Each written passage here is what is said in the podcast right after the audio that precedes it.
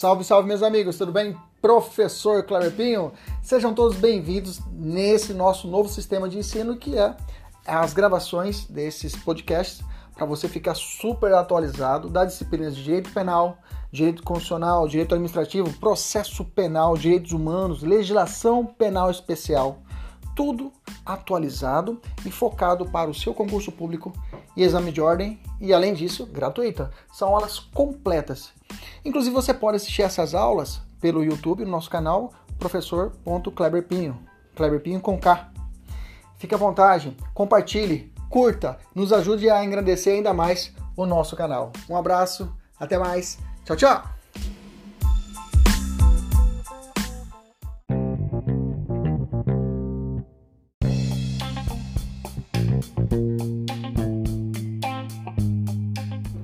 Então, nesse caso, o beijo lascivo era considerado crime, hoje não é mais.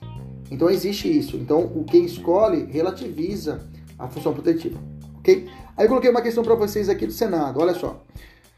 O direito penal busca primordialmente a proteção de algo selecionado pelo legislador, dentro de um critério político. Somente merecendo a sua proteção apenas bens mais importantes, sempre na ideia de que a intervenção nesse ramo de direito se justifica apenas quando outro não se mostrar suficiente. Bacana. Ele está te dando uma dica. O enunciado trouxe a informação você marcar a intervenção mínima. Quando os outros direitos não deram certo, é o direito penal. Isso é intervenção mínima. Quando o direito administrativo não deu certo, quando o direito civil não deu certo, quem vai resolver a bronca? O cão de guarda, direito penal. Bacana? Aí põe qual, qual dos princípios abaixo melhor fundamenta o texto? Letra A, proporção. Letra D, intervenção mínima. Aí você veja, o examinador não colocou nas alternativas fragmentariedade e nem subsidiariedade, só colocou o gênero intervenção mínima. Aí você vai marcar intervenção mínima. Entendeu? O examinador não vai colocar o. Quando tiver nas alternativas. Se ele colocasse, por exemplo, fragmentariedade aqui, anulava a questão. Ou então ele coloca o gênero, ou ele vai colocar as espécies. Entendemos isso? Bacana? Professor, como eu vou saber as espécies? Fácil, fiz uma tabelinha para vocês aqui. Quando o examinador falar de proteção dos bens relevantes significantes e botar na alternativa proteção de bens relevantes, proteção de bens relevantes, ele está falando da espécie fragmentariedade. Se ele falar de último meio de controle, está falando de subsidiariedade. Veja, presta atenção. Presta atenção. Larga o celular, pô. Tá assistindo aula com o celular, do lado ligado, vendo o WhatsApp se vai ter churrasco. Tá de sacanagem, né, porra? Olha aqui. Tá de sacanagem, né? Olha aqui pra mim, pô. Você quer, quer ou não quer passar no concurso? Ou você quer ser contador de história? Quer contar história? Ah, eu poderia ter passado. Ah, eu poderia ter. Para com isso. Presta atenção aqui. Larga o celular, olha pra mim aqui.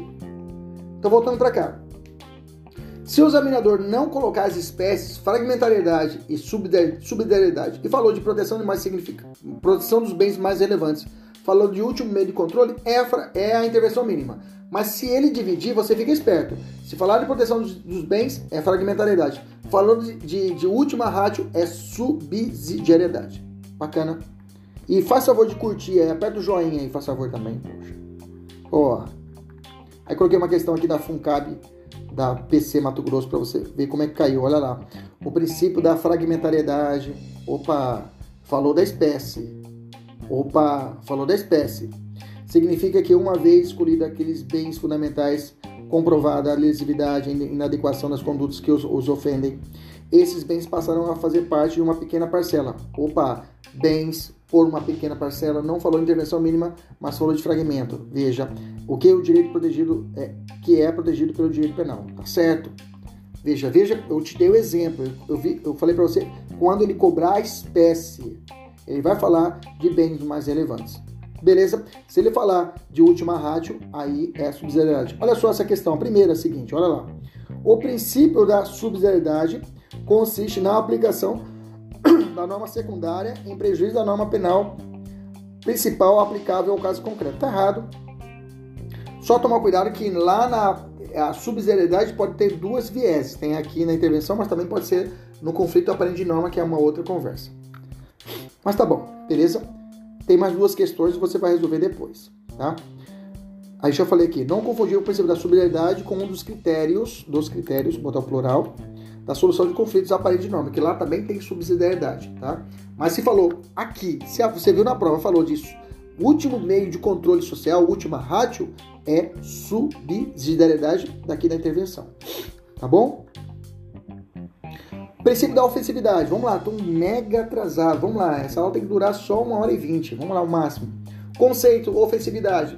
Só merece tutela penal as condutas que causem lesão ou causem perigo de lesão a bens jurídicos indispensáveis à vida da sociedade. Exige que o fato praticado ocorra lesão ou perigo de lesão ao bem jurídico tutelado. Presta atenção. Ofensividade ou lesividade é a ideia do seguinte: escolher os bens é intervenção mínima. Escolher os bens é intervenção mínima, tá? Mas pertinho dela tem a ofensividade. A ofensividade também eu escolho os bens, só que é o seguinte, aqui eu só vou preocupar aquele bem jurídico, aquela lesão que vai refletir em outra. Então o princípio da ofensividade ou lesividade ela tem quatro funções. Eu vou nas funções você vai entender. Primeiro, a proibição da incriminação de uma atitude interna, ou seja, ideias, convicções, aspirações, desejos do homem. Por ser fundamento, não se pune a cogitação nem atos preparatórios. Ou seja, o que está na minha cabeça, o que eu estou pensando em cometer, é, é, é, pensando em agir, eu não posso, eu não posso ser punido pelo fato de que o princípio da ofensividade fala para mim que eu possa ser punido porque aquilo que eu estou pensando eu tenho que colocar em prática. Eu tenho que ofender um outro, um outro direito. Agora, se está aqui dentro da minha cabeça, não pode ser punido. Por isso que o princípio da ofensividade, por esse princípio, eu não posso punir a cogitação, o mero pensar em cometer um crime. Agora, se eu pensei, hoje eu vou xingar minha sogra, eu passo a mão no celular e vou lá e Ô, oh, velho, mas xingar ela. Veja, a partir do momento que eu passei, aí eu passei a ofender bem jurídico de próximo. Aí eu cometi um crime. Aí a, aí, aí a ofensividade fala, pode punir ele. Que ele atingiu esfera de terceiro. A partir do momento que ele estava na cabeça pensando em cometer, eu não posso puni-lo. Bacana? Outra esfera da ofensividade e lesividade, a proibição de incriminação de uma conduta que não exceda o próprio autor. Exemplo, não se pune a autolesão corporal. Se o cara pegar uma faca e começar a se cortar, eu posso punir o cara? Não. O cara tirar a própria vida, posso, posso punir ele? Também não. Tá? Inclusive, quando você vê esse, essa situação, essa, essa peculiar função da lesividade, alguns professores chamam isso de princípio de alteridade. Só dentro. É, é, eu tenho que ser específico. Me desculpe. Me desculpe, mas eu tenho que ser específico, tá? Então quer dizer que a proibição da incriminação de uma conduta que não exceda o próprio autor, essa segunda função, alguns professores podem chegar e pegar esse, é, esse, esse número 2 e colocar numa lista e falar que isso é princípio da alteridade. Você vai falar que tá certo, tá? Alteridade, ok? Dentro desse conceito de lesividade, ou seja, eu não posso punir uma conduta minha. Então, por isso que a pessoa que tira, pode tirar, a pessoa não é punida por tentar tirar a própria vida. De acordo com significados, liberdade é classificada pela filosofia como a independência do ser humano, autonomia, autodeterminação, espontaneidade e intencionalidade. A liberdade pode ser entendida em um sentido amplo ou mais restrito, pensado como liberdades e definidas pelo direito. Obrigado, Google. Veja, não pedi a informação para ela, mas como que é o algoritmo, né? Fica ligado aqui. Falei uma palavra-chave e não entendeu que fosse uma, alguma hipótese de, de, de, de esclarecimento. Ela foi me esclareceu. Olha só que loucura, né? Esse é o direito, né? Inclusive tem uma situação, esses dias até, até é, essa questão da robótica, né? Estão analisando isso com o direito penal também, né? Esses dias uma assistente da, da Amazon é, como chama aquela assistente da Amazon, é, da Amazon? Como é que chama a assistente eletrônica, que o pessoal chama ela? Enfim, ela, ela viu uma situação, estava tendo uma discussão entre marido e mulher, ela automaticamente chamou a polícia, porque ela imaginou que aquela é Alexa, exatamente. Ela, ela automaticamente foi e chamou a polícia. Ela chamou a polícia pensando que era uma situação de, de realmente de conflito. E ela automaticamente, sem ninguém pedir, ela foi e fez o pedido. Bacana, né? Então, voltando lá. Então, a proibição da incriminação de uma conduta também pode ser chamada de princípio da alteridade. Até coloquei uma questão para vocês aqui, olha lá. Sobre o aspecto da alteridade vinculado ao princípio da lesividade ou ofensividade, é correto afirmar que contrapõe ao menos dois sujeitos, impondo que o sujeito ativo lesione ou ameace o bem jurídico alheio.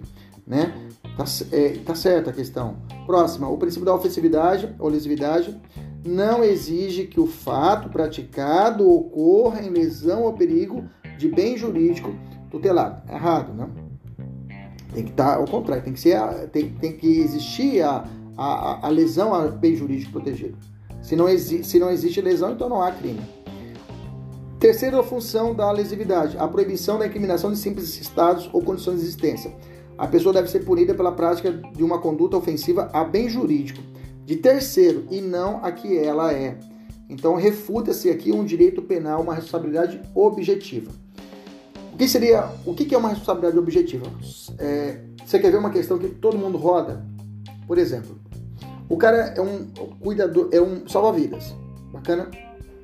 Ele tem a obrigação de fazer, ele foi contratado para isso, fazer salvar a vidas de alguém que esteja na piscina, uma piscina privada, de um clube, bacana? Beleza?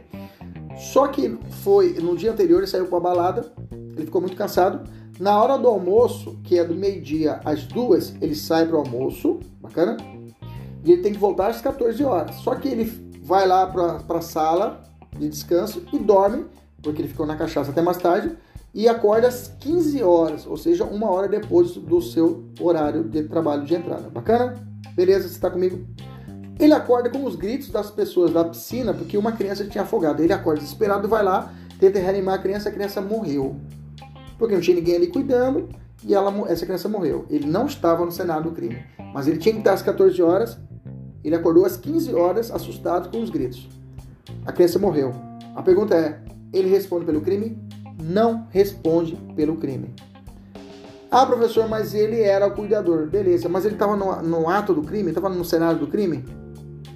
Não estava. Professor, mas ele tem uma obrigação contratual. Veja, isso é responsabilidade civil. Isso é responsabilidade lá do direito civil.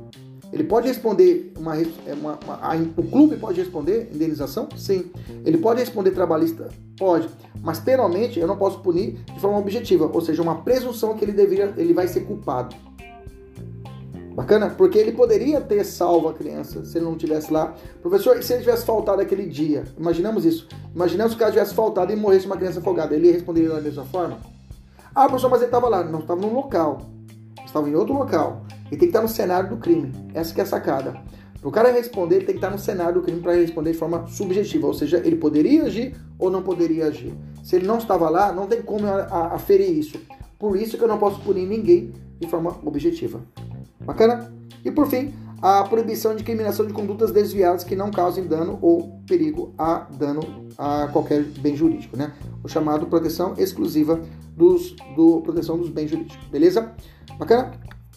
Eu vou dar um intervalo agora, vamos dar uma parada agora, vamos, dar 15 minutinhos e a gente volta com a segunda parte da aula e a gente falar do princípio da alteridade, bacana? 15 minutinhos, eu vou derrubar, eu vou, eu vou fechar essa aula e vou começar com a parte 2, tá? Fica por aí 15 minutos, vai no, faz um xixi e volta para nós continuarmos a nossa aula, beleza? 15 minutos, a gente volta. Vou derrubar, vou fechar a aula. A gente retorna que vem a parte de princípio da insignificância que vai cair na sua prova. Bacana? Beleza? 15 minutos, a gente volta daqui a pouquinho. Até mais, tchau, tchau.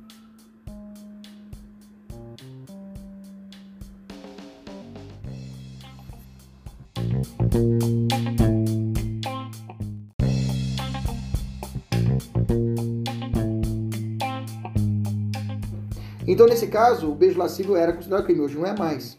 Então, existe isso. Então, o quem escolhe relativiza a função protetiva, ok? Aí eu coloquei uma questão para vocês aqui do Senado, olha só.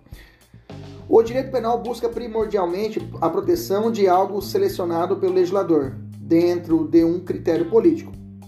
Somente merecendo a sua proteção apenas bens mais importantes, sempre na ideia de que a intervenção nesse ramo de direito se justifica apenas quando outro não se mostrar suficiente. Bacana.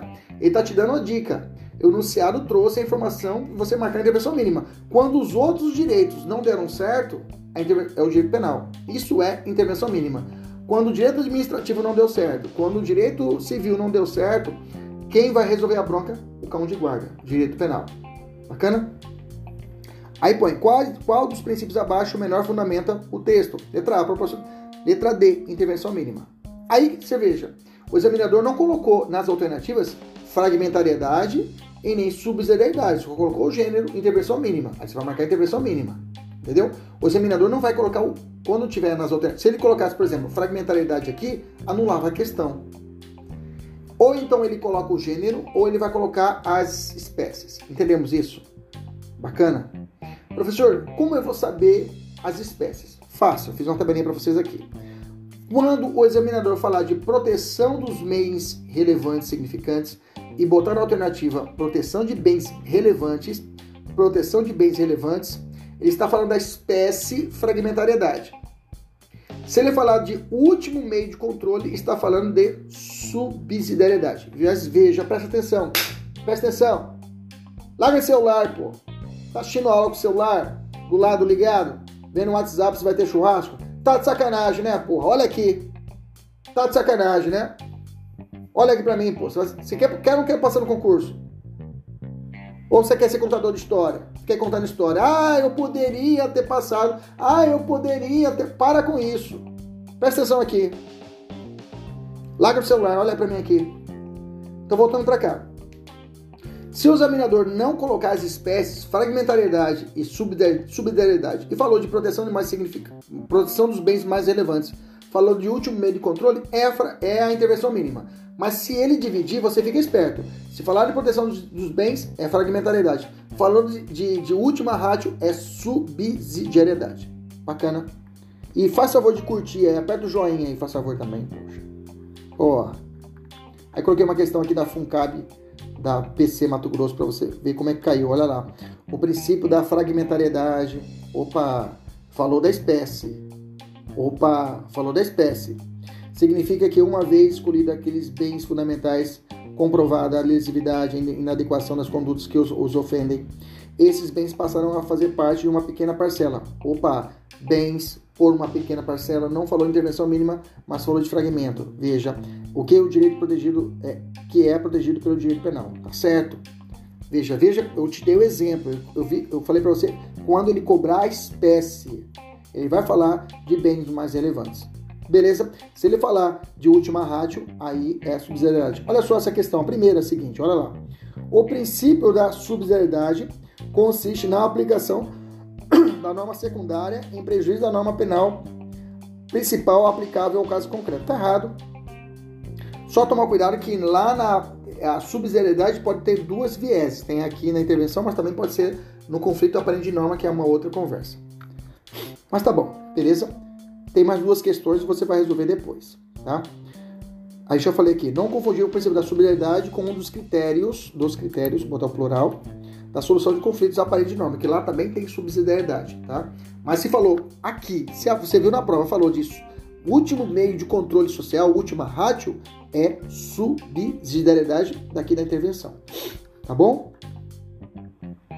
Princípio da ofensividade. Vamos lá, estou mega atrasado. Vamos lá, essa aula tem que durar só uma hora e vinte. Vamos lá, o máximo.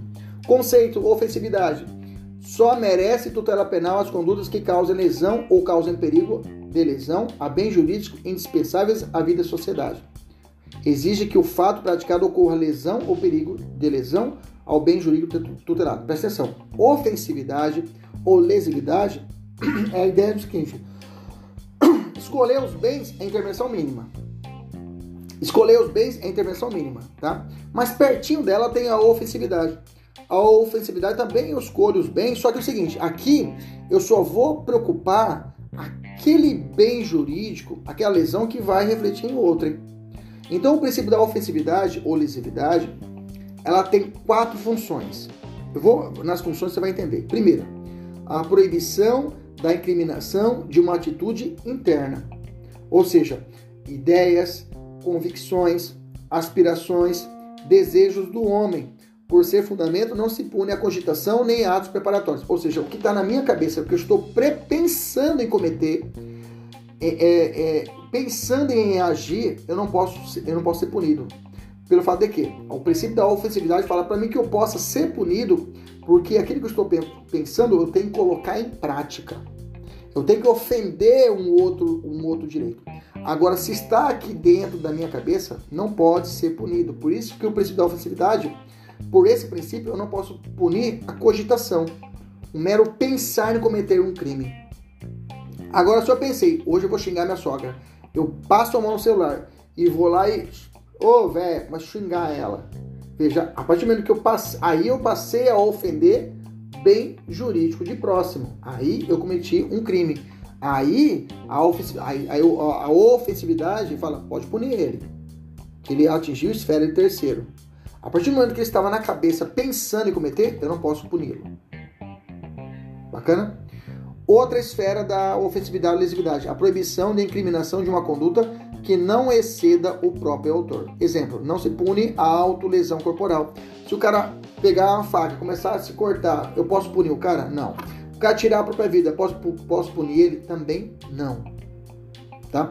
Inclusive, quando você vê esse, essa situação, essa, essa peculiar função da lesividade, alguns professores chamam isso de princípio de alteridade. Só dentro. É, é, eu tenho que ser específico. Me desculpe. Me desculpe, mas eu tenho que ser específico, tá? Então quer dizer que a proibição da incriminação de uma conduta que não exceda o próprio autor, essa segunda função, alguns professores podem chegar e pegar esse, é, esse, esse número 2 e colocar numa lista e falar que isso é princípio da alteridade. Você vai falar que tá certo, tá? Alteridade, ok? Dentro desse conceito de lesividade, ou seja, eu não posso punir uma conduta minha. Então, por isso que a pessoa que tira, pode tirar, a pessoa não é punida por tentar tirar a própria vida. De acordo com significados, liberdade é classificada pela filosofia como a independência do ser humano, autonomia, autodeterminação, espontaneidade e intencionalidade. A liberdade pode ser entendida em um sentido amplo ou mais restrito, pensado como liberdades e definidas pelo direito. Obrigado, Google. Veja, não pedi a informação para ela, mas como que é o algoritmo, né? Fica ligado aqui. Falei uma palavra-chave e ele entendeu que fosse uma, alguma hipótese de, de, de, de esclarecimento. Ele foi me esclarecer. Olha só que loucura, né? Esse é o direito, né? Inclusive tem uma situação esses dias até, até é, essa questão da robótica, né? Estão analisando isso com o direito penal também, né? Esses dias uma a assistente da, da Amazon é, como chama aquela assistente da Amazon, é, da Amazon? Como é que chama a assistente eletrônica, que o pessoal chama ela? Enfim, ela, ela viu uma situação, estava tendo uma discussão entre marido e mulher, ela automaticamente chamou a polícia, porque ela imaginou que aquela... É, Alexa, exatamente. Ela, ela automaticamente foi e chamou a polícia. Ela chamou a polícia pensando que era uma situação de, de realmente de conflito. E ela automaticamente, sem ninguém pedir, ela foi e fez o pedido. Bacana, né? Então, voltando lá. Então, a proibição da incriminação de uma conduta também pode ser chamada de princípio da alteridade. Até coloquei uma questão para vocês aqui, olha lá. Sobre o aspecto da alteridade vinculado ao princípio da lesividade ou ofensividade, é correto afirmar que contrapõe ao menos dois sujeitos, impondo que o sujeito ativo lesione ou ameace o bem jurídico alheio. Né? Tá, é, tá certa a questão. Próxima, o princípio da ofensividade ou lesividade não exige que o fato praticado ocorra em lesão ou perigo de bem jurídico tutelado. É errado, né? Tem que estar tá ao contrário, tem que, ser, tem, tem que existir a, a, a lesão a bem jurídico protegido. Se não, se não existe lesão, então não há crime. Terceira função da lesividade, a proibição da incriminação de simples estados ou condições de existência. A pessoa deve ser punida pela prática de uma conduta ofensiva a bem jurídico de terceiro e não a que ela é. Então refuta-se aqui um direito penal, uma responsabilidade objetiva. O que seria, o que é uma responsabilidade objetiva? É, você quer ver uma questão que todo mundo roda? Por exemplo, o cara é um cuidador, é um salva-vidas, bacana? Ele tem a obrigação de fazer, ele foi contratado para isso, fazer salvar a vidas de alguém que esteja na piscina, uma piscina privada, de um clube, bacana? Beleza? Só que foi no dia anterior ele saiu com a balada, ele ficou muito cansado. Na hora do almoço, que é do meio-dia às duas, ele sai para o almoço, bacana? E ele tem que voltar às 14 horas. Só que ele vai lá para a sala de descanso e dorme, porque ele ficou na cachaça até mais tarde, e acorda às 15 horas, ou seja, uma hora depois do seu horário de trabalho de entrada. Bacana? Beleza? Você está comigo? Ele acorda com os gritos das pessoas da piscina porque uma criança tinha afogado. Ele acorda desesperado, vai lá, tenta reanimar a criança, a criança morreu. Porque não tinha ninguém ali cuidando e ela, essa criança morreu. Ele não estava no cenário do crime, mas ele tinha que estar às 14 horas. Ele acordou às 15 horas, assustado com os gritos. A criança morreu. A pergunta é: ele responde pelo crime? Não responde pelo crime. Ah, professor, mas ele era o cuidador. Beleza, mas ele estava no, no, ato do crime? Estava no cenário do crime? Não estava. Professor, mas ele tem uma obrigação contratual. Veja, isso é responsabilidade civil. Isso é responsabilidade lá do direito civil. Ele pode responder uma, é uma, uma a, o clube pode responder indenização? Sim. Ele pode responder trabalhista? Pode. Mas penalmente eu não posso punir de forma objetiva, ou seja, uma presunção que ele deveria, ele vai ser culpado. Bacana? Porque ele poderia ter salvo a criança se ele não tivesse lá. Professor, se ele tivesse faltado aquele dia, imaginamos isso. Imaginamos que o cara tivesse faltado e morresse uma criança afogada. Ele responderia da mesma forma? Ah, professor, mas ele estava lá. Não, estava no local. Estava em outro local. Tem que estar no cenário do crime. Essa que é a sacada. Para o cara responder, ele tem que estar no cenário do crime para responder de forma subjetiva. Ou seja, ele poderia agir ou não poderia agir. Se ele não estava lá, não tem como aferir isso. Por isso que eu não posso punir ninguém de forma objetiva. Bacana? E por fim, a proibição de incriminação de condutas desviadas que não causem dano ou perigo a dano a qualquer bem jurídico, né? O chamado proteção exclusiva dos do proteção dos bens jurídicos. Beleza? Bacana? Eu vou dar um intervalo agora, vamos dar uma parada agora, vamos, dar 15 minutinhos e a gente volta com a segunda parte da aula e a gente falar do princípio da alteridade. Bacana? 15 minutinhos, eu vou derrubar, eu vou, eu vou fechar essa aula e vou começar com a parte 2, tá? Fica por aí 15 minutos, vai no, faz um xixi e volta para nós continuarmos a nossa aula, beleza? 15 minutos, a gente volta. Vou derrubar, vou fechar a aula. A gente retorna que vem a parte de princípio da insignificância que vai cair na sua prova. Bacana? Beleza? 15 minutos, a gente volta daqui a pouquinho. Até mais, tchau, tchau.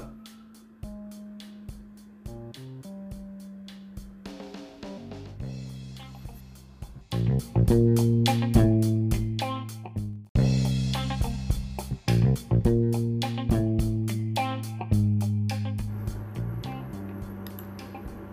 vamos lá para a nossa segunda parte, da parte de princípios penais. Vamos falar agora de princípio da alteridade. O princípio da alteridade, né? O que, que significa alteridade? Né? O que é alteridade, professor? Alteridade significa é, a situação, estado ou qualidade que se constitui através de relações de contraste, distinção e diferença. Até coloquei o significado, nós entendemos que seria essa alteridade. Então, a alteridade, ela vem, ela nasce da ofensividade e lesividade, ou lesividade que acabamos de estudar, tá? Então, a alteridade vai vedar a incriminação de conduta meramente subjetiva e que não ofende nenhum bem jurídico, né? Como eu falei lá atrás, né? Quando você vê o segunda função da ofensividade, eu tenho o princípio da alteridade. Aí eu separei ela em, em, em, em coloquei em destaque, né? o princípio da alteridade porque o examinador cobra, às vezes, a, a alteridade de forma isolada. Então, a alteridade, nada mais, nada menos, que é essa hipótese que o direito penal só não vai punir por, é, é, situações em que sejam totalmente individuais. Olha só essa questão aqui do CESP, olha só. O princípio da autoridade é violado em caso de, olha lá, é a proibição da mulher é, é, transexual utilizar banheiro público feminino. Veja, a hipótese da mulher utilizar um, um transexual utilizar um banheiro público feminino não fere, é, é, é, é não é violação da autoridade. Pelo fato que o princípio da autoridade, nessa hipótese, não há nenhuma violação no sentido da pessoa estar utilizando o banheiro. Seria hipótese se fosse um homem utilizando o banheiro feminino. Mas o transexual não é considerado crime, não é considerado conduta tipificada como penal, conforme a ser punida pelo direito penal. Então, a alteridade é isso. Eu não posso punir uma conduta que não afete efeitos a outrem, né? Bacana? E aí nós vamos falar sim, agora sim, de toda essa parte um pouco truncada, ofensividade, lesividade, mas a insignificância é uma matéria que você tem que saber de cor salteado. Se eu, se eu pegar você pelos pés e chacoalhar, você tem que falar tudo sobre insignificância, ok? Então vamos lá, primeira coisa, nome. Você pode encontrar o termo de significância ou o princípio da bagatela, ou crime bagatel, bagatelar, ou bagatela própria, que é mais comum, tá? Já vou falar para você que existe uma classificação doutrinária de diferença entre bagatela própria e bagatela imprópria. A bagatela própria é essa que nós estudamos, é aquela que leva à exclusão do crime. O cara vai ser absolvido, tá? Pelo fato de ser atípico materialmente. Atipicidade material. Professor, o que é uma atipicidade material? Que bicho que é esse? Calma. Nós temos uma aula chamada Árvore do Crime. A aula de Árvore do Crime, você vai entender aonde está localizada a atipicidade, tá? Mas o que você tem que saber agora na nossa aula de hoje? A insignificância imprópria ou a bagatela própria, que é o que nós vamos estudar agora, ela exclui. Vou te perguntar qual é a natureza jurídica da, da bagatela. Você vai dizer uma ca... Anota no caderno, vai, anota aí. Eu não coloquei isso no material, quero que você anote aí. Anota aí. Anota assim, uma pergunta. Aí no material. Qual é a natureza jurídica do princípio da insignificância?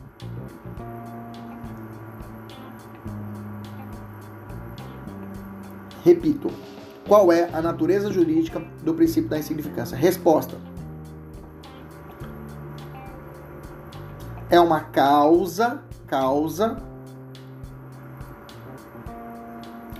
supralegal, é uma causa supralegal, supralegal de exclusão da tipicidade material. Vou repetir. Fique tranquilo. Qual é a natureza jurídica da insignificância? Resposta: causa supralegal. Por que supralegal, professor? Porque você não vai encontrar na lei. A bagatela é uma construção da jurisprudência, que você já sabe que é a jurisprudência. Uma causa supralegal, causa supralegal, já estou ditando. Fica aí. Causa supralegal da exclusão da tipicidade material. É rápido. 15 minutos aqui no alto, aqui onde eu estou morando aqui, corre rápido. Bacana, beleza. Então a bagatela, começando agora, bagatela em significância é isso, tá? Ela vai tratar, ela vai excluir a tipicidade, porque nós já vimos isso lá atrás. Nós já estudamos na, na intervenção mínima e na lesividade que o direito penal não vai cuidar de coisa que seja não importante. Então, pelo princípio dessa lesividade ou ofensividade, somada à intervenção mínima e somada, eu tenho a insignificância. Então, a insignificância é fruto dessa intervenção mínima, dessa ofensividade. Ou seja, o direito penal vai cuidar só dos bens mais relevantes. Bacana? E nesse contexto, um bem insignificante, ele não pode ser considerado crime. Não posso considerar o caso sujeito furtar uma caixa de fósforo. O direito penal, imagine, lembra que eu disse lá atrás que o direito penal ele é a última estação, ele é a última razão. Então ele tem que cuidar só das coisas que são mais importantes. Então nisso eu posso ter a absolvição de um criminoso se o bem material que ele furtou é insignificante. Quem trouxe essa teoria, professor? Um cara chamado Klaus Roxin. Tá no material de vocês aí, Klaus Roxin. Ou Klaus Roxan, né? Klaus Roxin. O Klaus Roxin teve uma situação interessante, né? Naquela... Teve aquela tsunami lá da Indonésia, não acho que não, não, não lembro agora o ano. 2002, 2000, aquela tsunami na Indonésia. Um neto dele faleceu na época, né? O neto dele faleceu, né? E aí eu lembro uma palestra dele, né? Inglês, ele falando que ele não escrever mais livros, né? Mas ele continua fazendo palestras, mas porque realmente a inspiração dele era o filho dele, era o neto dele, tá? O princípio da significância, quem trouxe para o direito penal foi o Klaus Oxin, tá? Só lembrando que a insignificância, ela não tem origem no direito penal, tá? Ela tem origem no direito administrativo, se não me engano, e veio para o direito penal, através do Klaus Oxin.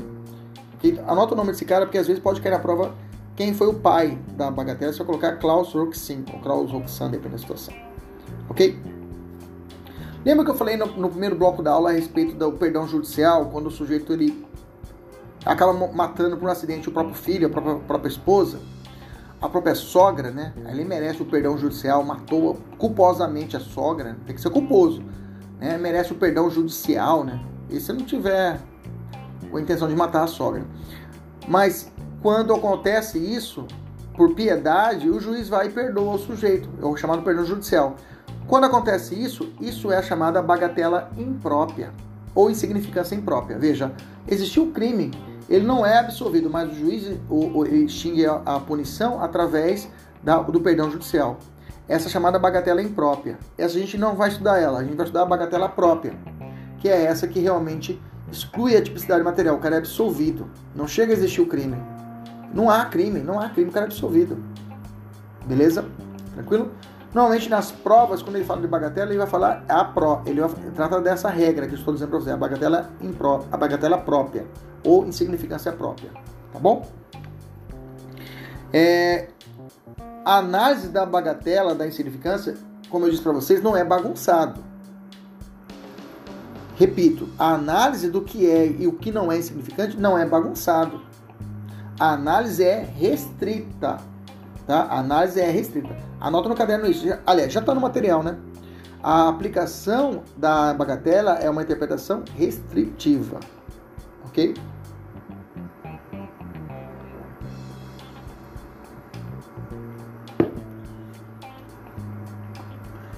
Beleza? Anota aí. Cai em prova isso daí.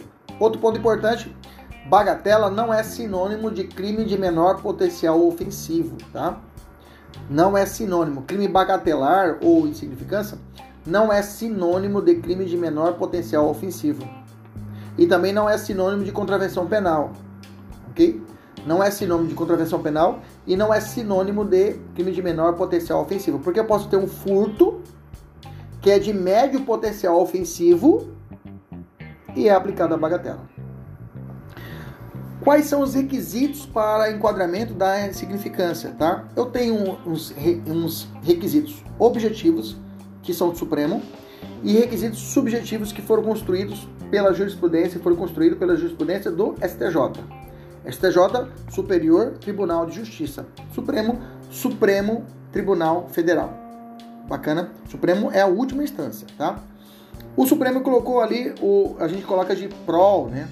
Alguns macetes colocam prol, que é a ausência de periculosidade social da ação, reduzido grau de reprovabilidade do comportamento, mínima ofensividade da conduta agente e inexpressividade de lesão jurídica provocada. Diga a vocês, se a nossa banca, se a banca que você estiver fazendo for o CESP, você tem que saber esse objetivo, tá? Que a, o, o CESP ele coloca ips literis, ou seja, literalmente esses requisitos que estão aqui de forma objetiva. Ausência de periculosidade, reduzido grau de reprovabilidade, mínima ofensividade e inexpressividade de lesão da jurídica da provocada, tá bom? Esses quatro requisitos. Então eu tenho que ter esses, um, eu tenho que ter esses quatro requisitos, ou um desses requisitos, somados aos requisitos subjetivos. O que quer dizer o seguinte, ó. Não quer dizer que o cara furtou esse meu copo aqui, que automaticamente vai ser insignificante. Primeira coisa, eu tenho que ver a extensão do dano. Pode ser que esse bem, digamos, imaginamos, imaginamos que esse bem foi doado da minha tatara, tatara, tataravó, digamos assim.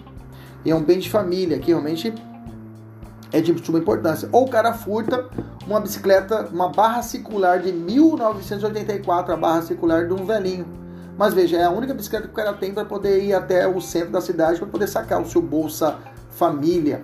Veja, então, nesses casos, tem que ser analisado. Então, não é automático a aplicação da insignificância. A gente é, costuma ver nas notícias, né? Mulher é presa, mantém-se presa por ter furtado um batom, não sei o quê. E todo mundo olha aquela notícia e fala: Ah, que palhaçada que é essa? O Estado não sei o quê. Vai prender a mulher porque cara tá vendendo. Ah, então ela é presa pegando um quilo de carne. Ah, não é assim também bagunçado. Você tem que falar, calma aí, não é assim bagunçado que a imprensa já toca o pau, né? Fala que culpa da segurança pública é do judiciário. Mas não é bagunçado, você tem que, peraí, deixa eu olhar a notícia certinho. Aí vai olhar lá a capivara da criança, várias passagens criminais, homicídio, latrocínio, para aí, pô. Se tem várias passagens criminais e é multireincidente, a pessoa não vai ganhar a bagatela. Porque a análise da condição pessoal do agente também é analisada. A condição pessoal da vítima, o cara, o cara deu um golpe numa criança, num idoso mesmo que seja um valor pequeno, não será aplicado em significância, tá entendendo? Então, a circunstância que foi cometido o crime, furto mediante ingresso de, de, de, de, onde violou a privacidade e tranquilidade das pessoas. Então, tudo isso tem que ser analisado no caso concreto. Então, por isso, volto a dizer, a análise, a aplicação da bagatela é uma interpretação restritiva. Então, quando alguém vai aplicar esse benefício, alguém é apertado, a aplicação é restritiva. Professor, quem que tem que fazer essa análise? O magistrado. O magistrado por tempo da sentença. O delegado, ou você que vai ser investigador, quando você viu que o cara furtou um óculos que vale 800 reais, que está até comido nas pontas, o óculos, ah, esse óculos aqui vale nem duzentão, 10 reais esse óculos aqui, 20 reais, sei lá. Você como investigador, você como delegado, você não tem a opção de falar, ah, não, é bagatela, vamos absolver ele. Não. O, ju, o delegado analisa a formalidade. Subtrair coisa alheia móvel. Subtraiu? Sim. Encaixou num um crime? Qual crime? 155. Enquadra, lava o boletim de ocorrência. E segue o jogo. Se for o caso, baixa a portaria e instala o inquérito policial. Ou autos em flagrante já sai para poder instalar o inquérito policial. E segue o jogo. Ah, mas é insignificante. O delegado não vê isso. O investigador não vê isso. Toca o pau. Quem vai decidir isso é o promotor de justiça lá na frente. Se vai denunciar ou não vai denunciar. Entendeu? Então o, promotor, o delegado na delegacia não faz essa análise se é insignificante. Não, ele olha, é, é frio. Subtraiu? Subtraiu. Tem artigo? Tem. Enquadrou? Pronto, segue o jogo. Ah, mas o bem é insignificante. Aí eu não vou analisar, eu não analiso isso. Quem analisa isso é o juiz, é o promotor. Bacana? Beleza? Maravilha. Então tá, eu tenho duas súmulas, lembra? Súmula você já liga o alerta. Essa matéria é eminentemente jurisprudencial, então tem que manjar da jurisprudência atual do Supremo e o professor Kleber já fez isso para você, tá? Súmula, duas súmulas importantes, súmulas seguidas. Duas do STJ, a 589 e a 599. A 589 fala é inaplicável isso já caiu muito em prova, tá, tá caindo muito em prova. A insignificância nos crimes ou contravenções penais praticados contra a mulher no âmbito das relações domésticas. O cara arranhou o rosto da mulher. Arranhou o rosto da mulher, o crime é de ação penal pública incondicionada. Levou a notícia do crime para a autoridade policial, fez o boletim de ocorrência, o pau já canta. Não precisa de uma autorização especial da mulher, o pau já canta. Ah, eu quero retirar minha queixa. Não existe isso, tirar queixa, né? Desculpa, senhora, não existe nem retirar queixa, eu vou continuar aqui, porque é incondicionado, o pau vai cantar. E, ah, mas é insignificante, insignificante o caramba, continua, não tem insignificância para crimes e contravenção vinculado a Maria da Penha. Bacana? Segundo, 599. O princípio da significância é inaplicável aos crimes contra a administração pública. Crimes contra a administração pública é um título que na, aula zero eu falei sobre ele. É o título 11 do Código Penal. É um monte de artigo. Ele botou todo mundo naquele bolso lá e falou: ó, tudo que está aqui não pode ser aplicado de forma significante. Só que não é bem assim. Existe o descaminho que eu vou falar para vocês agora aí, que é aplicar a significância e é um crime contra a administração pública praticado por particular. Então o próprio STJ ele vem relativizando, ou seja, tem a súmula, se cai na prova seca, se cai na prova seca para você. Letra B. O princípio da significância é inaplicável ao crime em comissão pública. Certo errado? Certo. Tá certo, melhor dizendo. Tá certo. Inaplicável. Prova seca. Ok? Prova sequinha. Tá lá. Não, não falou mais nada. Forma? Não, falou aquilo lá. Botou isso aqui para você, você vai marcar que tá certo. Beleza? Mas há discussão quanto a isso. Essa súmula ela ficou meio capenga, porque tem muitos crimes Tá bom? Bom, insignificância, meus amores, é muito cobrado nos crimes patrimoniais, tá? Muito cobrado nos crimes patrimoniais. Então vamos principalmente o furto. Então eu dediquei um tópico gigantesco aqui, mas é essencial nós aprendemos isso aqui agora. Vamos lá então. Crimes contra o patrimônio, vamos falar sobre as hipóteses de furto, tá? Principalmente furto, porque roubo, se tem violência à pessoa, uma pistola, não existe insignificância. O cara pode furtar uma caneta, mas com uma pistola na mão, ou se ele falar, eu vou te matar, me dê aí para poder comprar droga, já foi, é crime de roubo. A ameaça, a grave ameaça, já foi, já configura o crime de roubo. Não tem furto. Aí nesses casos, não tem insignificância. Eu até afasto, não existe. Nem analisa. Então por isso que o furto ele ganha prestígio na insignificância. Tá bom? Primeiro ponto importante é, é tem uma diferença entre furto de pequeno valor tá? e furto significante. Porque o furto de pequeno valor existirá o crime, mas apenas será menor para o sujeito. O furto insignificante não existirá o crime e o sujeito será absolvido. Veja, são duas coisas distintas, dois tratamentos distintos. O furto de pequeno valor existe o crime, mas apenas será diminuída. O furto insignificante não existe o crime e o sujeito será absolvido. Qual que é melhor para o cara? Insignificante. Tanto é que os advogados têm essa técnica, né? Ele pede a insignificância e de forma subsidiária, ou seja, se não der certo, ele pede a aplicação do pequeno valor. Beleza? Bacana? Qual parte de novo? Qual que você quer que fale de novo? Digita aí, qual que você quer que fale de novo? Minha esposa fez um chá de beterraba com laranja com gengibre para queimar as gorduras. Eu quero queimar as gorduras sentada, sem fazer exercício. Perfeito, é isso mesmo. Você já escreveu. Roubo nunca, nunca será insignificante. Por quê? Lá nos requisitos que está lá em cima, já falei para você, ausência de periculosidade social da ação. Reduz, nos requisitos objetivos do Supremo. Reduzido grau de reprovabilidade do comportamento, mínima ofensividade da conduta do agente e inexpressividade da lesão jurídica provocada. Lá em cima, ausência de periculosidade social. O cara botar uma pistola na sua cabeça, não está ausente, está presente a periculosidade social da ação criminosa. Então, pode notar, qualquer crime que tenha violência contra a pessoa, não existe significância. Bacana? Discute-se muito a lesão corporal leve, né? A lesão corporal leve, tá? É... Isso, não, pois tem violência, isso. Isso, bacana, perfeito. O pessoal já tá, já estão se. Os alunos já estão se resolvendo, não preciso nem mais dar aula aqui para vocês. Os alunos já sabem tudo. Bacana? Então é isso aí, tá? Então, a, no roubo, extorsão, não tem que se falar em insignificância. Bacana? Agora vamos aprender a diferença entre pequeno valor e furto significante. Qual que é a distinção? Vamos lá, fiz uma tabela para vocês, né? Se o bem furtado é de até um salário mínimo, eu posso ter considerado um crime de pequeno valor. Valor insignificante, meus amigos, é, não há um parâmetro objetivo. Mas, por óbvio, se ele for mais que um salário mínimo, provavelmente não será. Mas por quê? Eu tenho o crime de descaminho, que é a entrada no Brasil de um produto permitido, mas eu não recolho o tributo. Sacoleiro, sacoleiro do Paraguai, né? compra o produto lá e não recolhe o tributo, não recolhe o imposto devido. Bacana? Nesse caso, ele comete o descaminho, que é um crime contra a administração pública praticado por particular. Se o sujeito não recolheu o tributo e esse tributo somado não excede a 20 mil reais, veja, não excede a 20 mil reais, a essa pessoa pode ser aplicada a insignificância. Quer dizer que o sacoleiro ele pode ir para o Paraguai e comprar até 20 mil reais e não recolher nenhum tributo. Se ele for preso, ele poderá alegar o que e processado alegar a insignificância, porque não ultrapassou a 20 mil reais. Inclusive, esse, esse, esse, é, é, saída de quê? Seja mais clara, mais objetiva, Alda. Saída de quê? Saída, saída de banco? Quer dizer, saída de banco?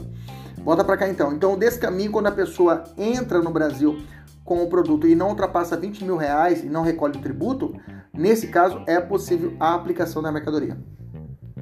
Isso. Roubo, falou roubo, saída de mercadoria também. A mercadoria está falando descaminho, né? Não sei se está falando descaminho, mas descaminho até 20 salários, até, até 20 mil reais, 20 mil reais, se não ultrapassar 20 mil reais, eu posso aplicar a insignificância. Bacana, beleza. Então, cuidado. O pequeno valor, furto pequeno valor, realmente não pode exceder um salário mínimo. Já a insignificância, ela tem esse limite. Não tem um valor estabelecido. Mas o STJ vem falando o seguinte, ó. STJ. Para aplicar essa significância não pode ultrapassar 10% do salário mínimo. O STJ começou a colocar esse parâmetro. 10% do salário mínimo para ser insignificante. Mas isso vou rolar mais para frente, tá? Que mais? O pequeno valor caracteriza o, o furto de pequeno valor. O que, quando você viu na prova furto de pequeno valor, você já lembra furto privilegiado. Você viu na prova furto de pequeno valor, você já lembra furto privilegiado, ok? O furto privilegiado, se o cara for primário, ele recebe alguns benefícios, tá? Um privilégio. Está no artigo 155, parágrafo 1 do Código Penal, tá? Parágrafo primeiro, não, parágrafo 2 do Código Penal, tá? 155, parágrafo 2 Pode anotar aí, artigo 155. Ah, já está aqui em cima, né? 155, parágrafo 2 do Código Penal. O que, que o juiz pode fazer? Eu coloquei embaixo. Se a coisa for furtada em pequeno valor e, condenado, e o condenado for primário, o juiz pode substituir a pena de reclusão pela detenção, diminuir de 1 um a 2 terços ou aplicar somente a multa. O juiz tem três opções se o furto for de pequeno valor. Se for insignificante e tiver todos os requisitos, o juiz irá absolver o réu pela atipicidade, pela falta da tipicidade material. O cara é absolvido. Acabou, bunda de neném, extinguiu o processo, não existe, ele é absolvido. Então é mais benéfico o cara ser extinto o processo, ou seja, ele ganhar insignificância. Bacana? Como eu disse, a jurisprudência, continuando lendo na tabela embaixo, a jurisprudência afirma que pequeno valor da coisa subtraída não pode ultrapassar a importância de um salário mínimo, já falei isso lá atrás, né? Furto de um relógio de, que custa 800 reais, por exemplo. O STJ não se aplica à insignificância quando o valor da res furtiva o montante é, é ultrapassar 10% do salário mínimo, tá? Então esse é o entendimento novo do STJ, tá? Que ele vem, vem ganhando força de 2020 para cá. Falou, olha, se o bem jurídico ele não ultrapassar 10% de um salário mínimo, eu posso aplicar a insignificância. Eles começaram a tabelar a insignificância. Mas é claro, se falar de descaminho na prova, você já sabe que o limite é 20 mil reais. Tanto para o STJ como para o STF. Bacana? Esse é um parâmetro federal, tá? Já vou adiantar. Esse parâmetro é federal. Federal. A federal, a Receita Federal parou o cara no, é, no, no, no ali na, na, divisa do Paraguai e o Brasil. O cara falou: olha, existe o princípio da significância, pode fazer conta aí. O máximo que vai dar aqui é 18 mil. E eu sei que tem a decisão do STF, do STJ, e fala que o imposto, se não ultrapassar 20 mil, eu vou ser absolvido. Ele tá certo no âmbito federal. No âmbito estadual, se for uma barreira do estado do Mato Grosso, por exemplo, olha, eu estando, no Mato Grosso, se for uma barreira estadual, ela não está, ele não está obrigado a seguir esses 20 mil. Cuidado, é uma jurisprudência nova do STF. Porque essa, essa barreira de 20 mil reais, esse limite de até 20 mil, é, é, é vinculado para os crimes federais, nesse caminho. Tá bom? Agora, o descaminho é crime federal, tá? É crime julgado pela Justiça Federal. Mas se tiver alguma situação de tributo no âmbito estadual, que não seja descaminho, mas seja outra hipótese, não tem esse limite de 20 mil, tá? O 20 mil aqui é só para crimes federais de descaminho. No âmbito estadual, não tem esse limite de 20 mil. Pode ser menos ou pode ser mais, mas não, não obedece essa regra de 20 mil. O que eu quero dizer para você? Essa regra de 20 mil reais de descaminho é só para crimes federais, tá bom? Na parte laranjada que está embaixo da tabela, me acompanhe. Para efeito da aplicação do princípio da, da bagatela, é essencial a distinção entre valor insignificante e pequeno valor, uma vez que o primeiro exclui e o crime e o segundo pode caracterizar o privilégio. Bacana. Então é bom, é, tem que saber essa diferença de um para outro, porque cada um tem uma natureza diferente. O pequeno valor não vai absorver, mas vai melhorar a vida do criminoso. E a insignificância absorve, então é melhor para ele. A regra nos casos de continuidade deletiva, o valor a ser considerado para fins de concessão do privilégio do, do, do, do furto, privilegiado, do furto privilegiado, ou seja, de, de pequeno valor, ou reconhecimento da significância é a soma dos bens subtraídos, tá? Então quer dizer que o cara furtou isso aqui, furtou uma caneta, furtou outra caneta, furtou um celular, furtou. Eu vou somar esses bens para ver se não ultrapassa o limite. Por exemplo, com o STJ fala de 10% do salário mínimo para aplicação da insignificância e, e não ultrapassa um salário mínimo para fins de pequeno valor, para o furto. Entendemos isso? Então é a somatória dos bens que o seu examinador fazer. O examinador pode sacanear isso, né? Pode colocar Zé das Couves furtou uma carne de tanto, um, um, carvão de tanto, uma picanha de tanto, aí a soma disso vai dar o valor de tanto. Aí você fica esperto, que a insignificância vai se dar e o furto de pequeno valor vai se dar em cima da soma dos bens furtados. Tá bom? É, é, deixa eu já pular aqui para a tabela, tá? Tem uma tabelinha de jurisprudência e certificância próprio furto. Então vamos lá, vamos, vamos, vamos, ler todos os julgados. Vamos lá. Primeiro, lá em cima. Regra geral: o princípio da significância deve ser afastado nos casos em que o réu faz do crime o seu meio de vida, ainda que a coisa furtada seja de pequeno valor. Então, o cara é um, um multi-reincidente. O cara realmente ele já é profissional de carteirinha. Esse cara não merece receber significância. Ele já cometeu 30 furtos, né? Tem exceção a essa regra? Tem. O próprio STJ falou o seguinte: olha, também não é assim, tão, vamos ser tão bravo com o criminoso, né? Essa tese representa a regra geral, o que não impede que, excepcionalmente, a jurisprudência reconheça o princípio para réus reincidentes ou portadores de maus antecedentes. Então, hoje, o reincidente, o cara cometeu vários crimes, ou ele se tiver maus antecedentes, ele pode receber insignificância, dependendo do caso. Tá bom?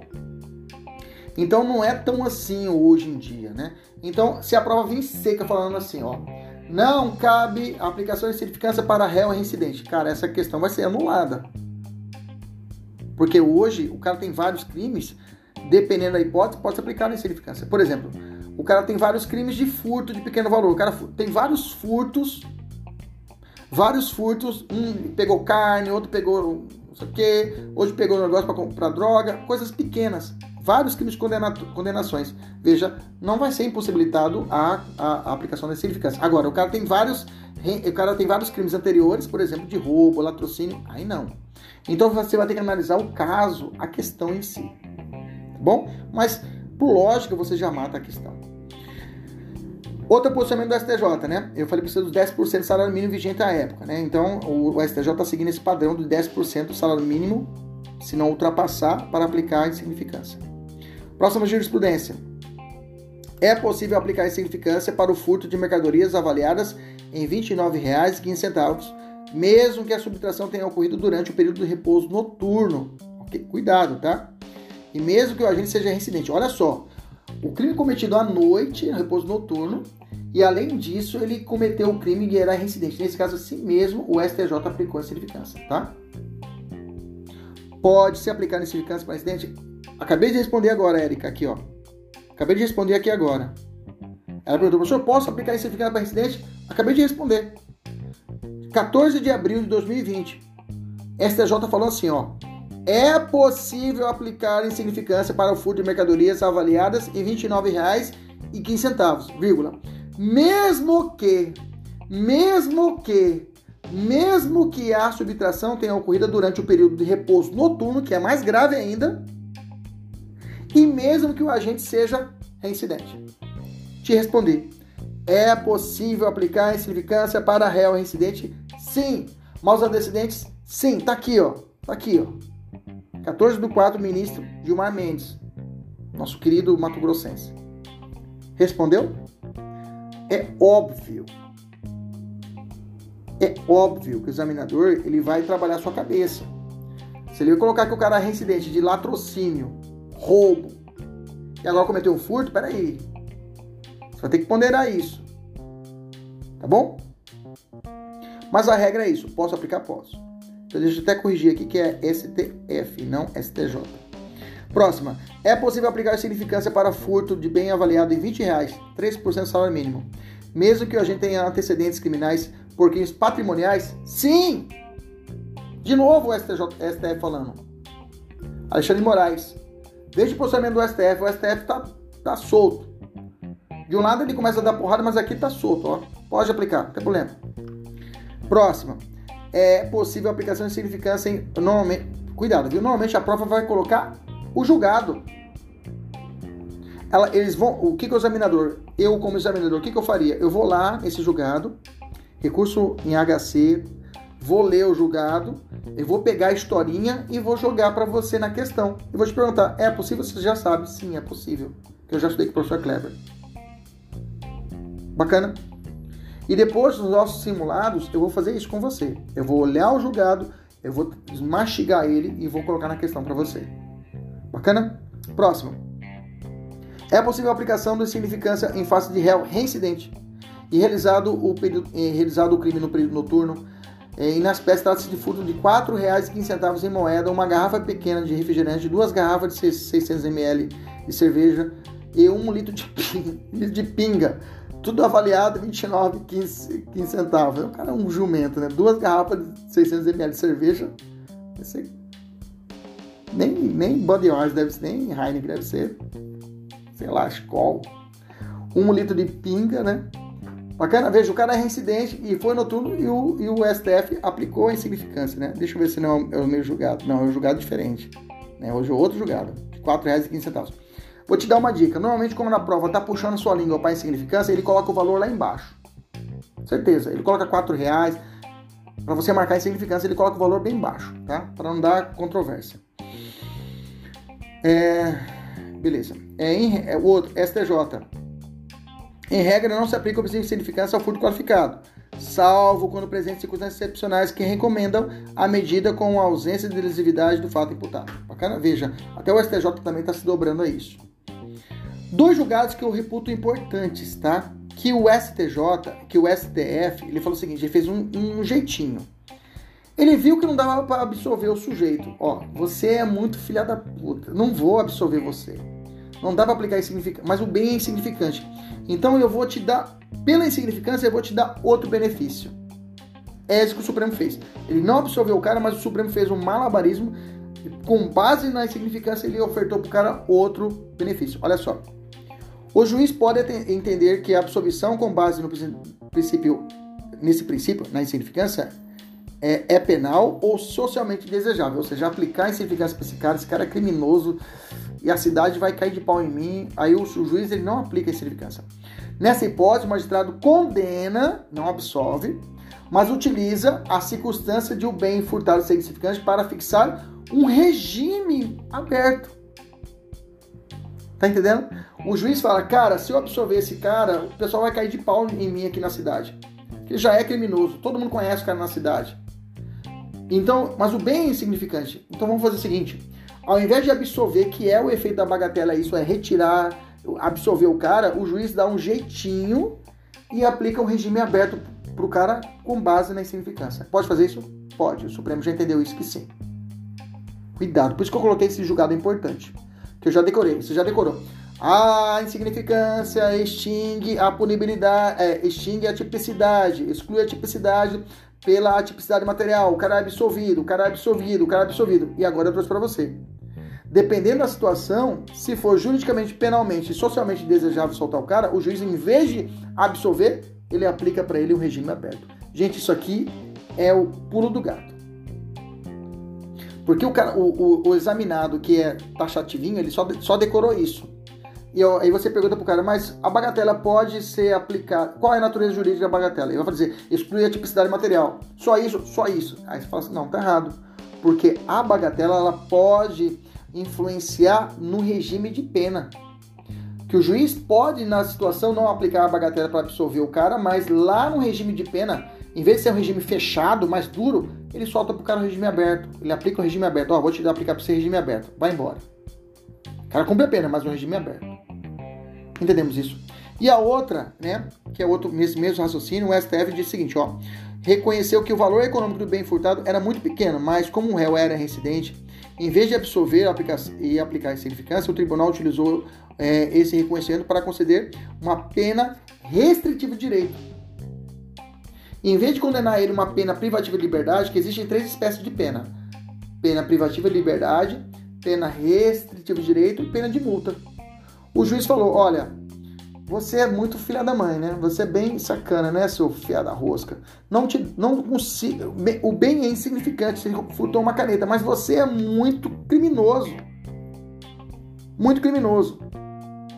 Vamos fazer o seguinte: eu não vou te absolver, você, eu vou te condenar. Mas em vez de aplicar a você uma pena privativa de liberdade que pode gerar uma reclusão, reclusão, reclusão ou detenção e pode gerar um regime fechado, é, aberto ou semiaberto, eu vou aplicar para você uma pena alternativa, com base na insignificância. Traduzindo, fechando esse raciocínio final, a insignificância pode servir de base não somente para extinção, para a exclusão da tipicidade e a absorção do réu, mas a bagatela pode servir de base para aplicar um regime mais brando ou aplicar uma pena alternativa. Repito, a bagatela também serve a insignificância, pode anotar, a insignificância também serve a insignificância também serve para aplicar uma pena mais branda ou aplicar um regime mais brando. Bacana. Uma pena alternativa ou um regime de pena mais brando.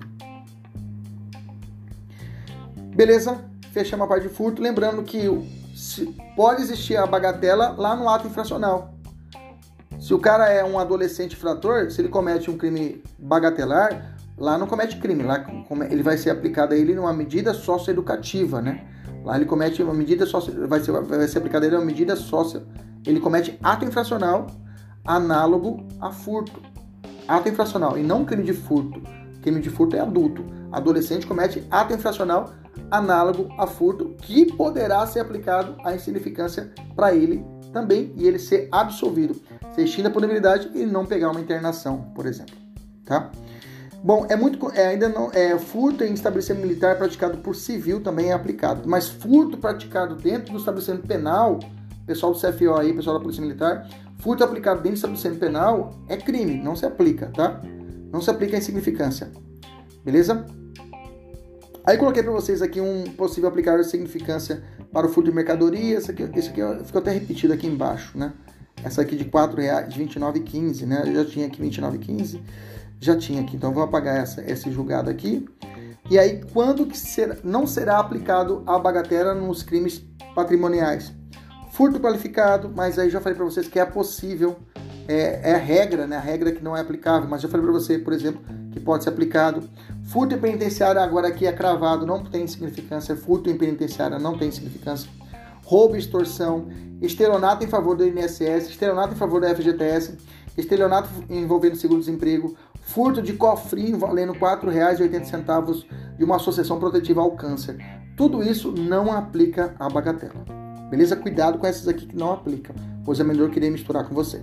Bom, fechamos a parte de furto falando dos demais crimes. Professor, cabe bagatela de crime ambiental? Sim, né? Saiu, vai sair edital do IBAMA, lá tem crimes ambientais, né? E no nosso programa a gente estuda crime ambiental. Inclusive, salvo engano aí, temos crime ambiental logo logo aí para vocês, né? É, na verdade, essa semana, né, pessoal? Tem crime ambiental, né? É isso, é isso aí. Vamos lá. Então, crime ambiental é a possível aplicação da insignificância para crimes ambientais? Sim, tá? Mas eu tenho que ficar esperto e tem alguns crimes ambientais que não se aplica. Por exemplo, usar explosivo para pescar. Eu vou pescar, uso explosivo. Bem! E aí sai uns peixinhos lá, ah, é insignificância. Não, parei. Aí não dá. Né? Aí não dá, que há outros princípios bem jurídicos que estão sendo protegidos. Tá? Mas a insignificância pode ser aplicada para crimes ambientais. Descaminho, eu já falei para vocês, né? Aí lembra dessa última posição aqui do STJ de maio de 2019, tá? Que não pode ser aplicado para fins de incidência do princípio de significância nos crimes tributários estaduais, o parâmetro de 20 mil reais, tá? Lembra, 20 mil reais o parâmetro é para crimes federais, tá bom? Porte e posse de arma de fogo, tá? Aplicável, tá? Eu posso aplicar a insignificância, por exemplo, se o cara estiver utilizando a regra que não posso aplicar, tá? Se eu tiver uma, uma, uma munição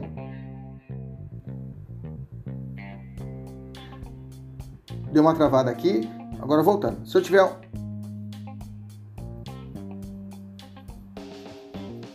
Tarará, tarará, tarará. Deu uma travada. Blá, blá, blá, blá. Voltamos? Voltamos. Beleza. Repetindo.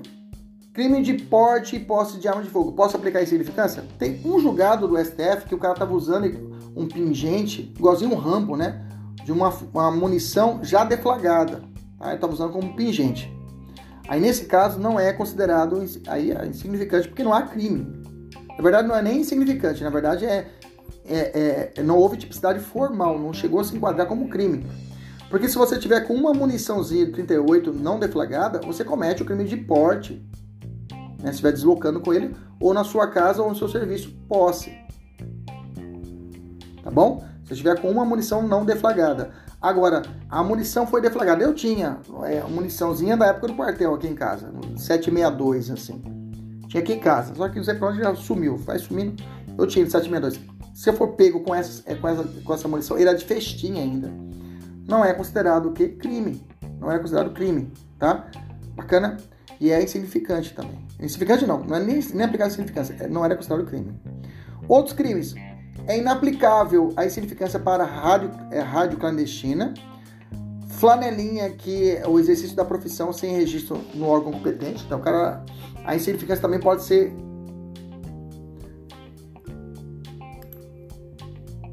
Beleza, voltando. Tá dando umas travadas aí, né, gente? É o horário. Vamos lá, o pessoal tá com fome começando a interferir aqui na aula. Voltando então. Então, quando é aplicável a insignificância? Rádio clandestina eu posso aplicar? Posso aplicar, tá? Flanelinha, posso aplicar? Pode aplicar. Tá travando, né? Eu tô, tô tentando aqui. Quando travar, eu paro de falar e volto a falar quando volto normal, tá? Sai daqui, Instagram. Você quer tá fazendo aqui? Bom lá. Não é aplicável em significância. Tráfico de drogas não é aplicável em significância. Tráfico de drogas não é aplicado em significância. Tráfico de drogas, moeda falsa, contrabando. Já vi uma decisãozinha lá de contrabando, mas a regra é que não é aplicado contrabando. É, infração disciplinar que gere demissão e atos de improbidade administrativa também não aplica em significância, tá? Ato de improbidade administrativa não se aplica, não aplica em significância. Bacana, beleza. É, eu tenho questões para você. Uh, deixa eu ter mais dois princípios. Vamos fechar. Três princípios. Vamos lá, vamos fechar os três princípios. Vou deixar a insignificância para você fazer a questão. Tem que fazer muitas questões. Já deixei para vocês aí que tem pelo menos aí mais 10 questões. Vou fazer só a questão insignificância para você reforçar. Deixa eu falar o princípio da adequação social, para encerrarmos nossa aula aqui, né? O princípio da adequação social são condutas socialmente adequadas que não pode ser crime, né? a situação de briga, é, briga não, uma situação de luta de dois é, lutadores vale tudo. É considerado crime? Não é, pessoal, porque é adequada à sociedade essa, essa, esse conflito, essa briga, essa luta, desde que seja dentro das regras. Né? Se estiver fora das regras, aí eu tenho a possibilidade de punição. Né? Qual é a natureza jurídica da adequação social? A regra, que é o que cai nas provas, exclui a tipicidade, tá? Material e ou formal do crime, tá? Exclui a tipicidade, tá? Quem é o doutrinador? Também cai na prova. Hans Wessel, tá? Se a insignificância é o Klaus sim, aqui na adequação social é o Hans Wessel. Esse cara você tem que anotar que cai na prova o nome dele, tá? E a natureza jurídica da adequação social que exclui a tipicidade, ok? É crime, tá? Jogo de bicho não é adequado à sociedade. Ah, uma conduta adequada à sociedade. No carnaval, a pessoa é pintar o corpo, ficar desnuda. Dependendo do costume local, não é considerado crime, né? Não é ato obsceno, né? Foi lá no Rio de Janeiro, agora aqui em Cuiabá, né? No meio da praça popular, a menina ficar sem o seio, da, sem a camiseta de frente, né? sem, as, sem a camiseta, pintada. Aqui em Cuiabá pode ser considerado até crime, dependendo da situação, de ato obsceno. Ok? Porque depende do costume para ser aplicado o ato obsceno. Beleza? Tranquilo? Então, mas o Supremo tem três posicionamentos muito fortes. Jogo do bicho, ah, todo mundo joga. É crime. Você é criminoso igualzinho aquele que, é o, aquele que joga. Não é adequado à sociedade jogo do bicho. É crime. Casa de prostituição, já chegou do Supremo, né? A Defensoria Pública chegou com uma ação no Supremo e falou: olha, você vai num caso no, no, município interior, tem a igreja, a prefeitura, o Banco do Brasil, lá no final do, da rua, a, o lupanário a Casa da Luz Vermelha. Então é comum, é, é, uma, é uma rotina, é adequada à sociedade a casa da prostituição. E não é crime prostituir. A pessoa se prostituir não é crime, mas ganhar dinheiro com isso é crime. Caso de prostituição é crime, não é adequado à sociedade. Bacana? E falsificação de CD, antes, né? Esse é um julgado mais antigo, mas falsificação de CD e DVD, hoje nem mais. Ah, eu compro DVD pirata, professor, você está cometendo crime. Ah, mas é adequado à sociedade, todo mundo comete. Não. O Supremo já disse que esse ato é criminoso, não é adequado à sociedade e não exclui o crime. Bacana? Princípio da intranscendência da pena, tá? Tá lá no, 50, tá, tá lá no, no, no 50, 65, isso, 65 XLV. Nenhuma pena passará na pessoa do condenado, podendo a obrigação de reparar o dano e a decretação do perdimento de bens ser, nos termos da lei, estendida aos sucessores e contra eles executada até o limite do valor do patrimônio transferido. Para fins penais, a pena é personalíssima. Para fins penais, a pena é personalíssima. Eu aplico a pena para o sujeito. Se ele morreu, morre com ele a pena. Eu não posso chamar os, os filhos dele para poder cumprir o resto da pena. Para fins civis, direito civil, de reparação civil, eu posso cobrar dos herdeiros o que o, o, o decujus, o que o falecido deixou. Eu posso cobrar dos herdeiros, mas no limite da herança que eles receberam. Ok? Para fins penais, não existe isso. Eu não posso transcender a pena. Por isso que eu chamo o princípio da intranscendência ou pessoalidade ou responsabilidade pessoal da pena. A pena é sua, é personalíssima. Se você morrer, morre com você a pena. Beleza? E o último princípio da culpabilidade. O princípio da culpabilidade, né? Que tem três vieses, tá? O princípio da culpabilidade, ele se, ele se, isso aqui cai em prova, viu, gente? Cai em prova avançada. Deixa eu até respirar e cai em prova, tá? O princípio da culpabilidade ele pode ser aplicado em três fundamentos. Primeiro, ele, ele integra o conceito analítico de crime. O crime tem que ser fato típico, ilícito e culpável. É um elemento da, do, da tríade do crime, tá? Ele é regulador da pena, tá? A culpabilidade, lá na primeira fase da pena eu analiso a culpabilidade do sujeito.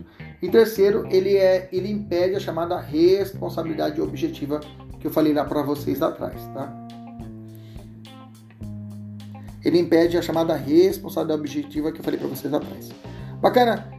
Direito penal do autor é um crime, uh, isso tem a ver com a culpabilidade. Direito penal do autor é quando eu puno a pessoa do condenado, a pessoa, por ser negro, por ser, é, sei lá, uma classe determinada, por ser gay, aí eu, eu imputo ao crime a, a pessoa. Isso é repudiado direito penal. O que deve ser punido é o fato criminoso e não a pessoa do criminoso. E sim, eu puno o fato fato que você cometeu e não, não o fato, não por você ser negro, o direito penal do autor, tá? Direito penal do autor. Eu não elejo você como criminoso, mas sim o fato que você cometeu. Então, no direito brasileiro é aplicado o direito penal do fato e não o direito penal do autor. Gente, isso aqui é muito boa para dissertativa, viu? Bacana, chega, chega para aula de hoje. Agora vocês vão ficar aí com os exercícios aí para vocês terminarem. Nós levamos aí realmente essa aula foi mais extensa. Mas nas próximas aulas nós teremos mais objetivos. Mas eu precisava realmente.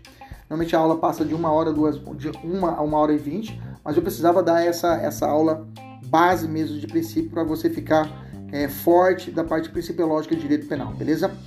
Resolver agora o simulado, faço simulado depois aqui e já estão liberados para descansar. Um abraço, até a próxima, se Deus quiser e Ele sempre quer.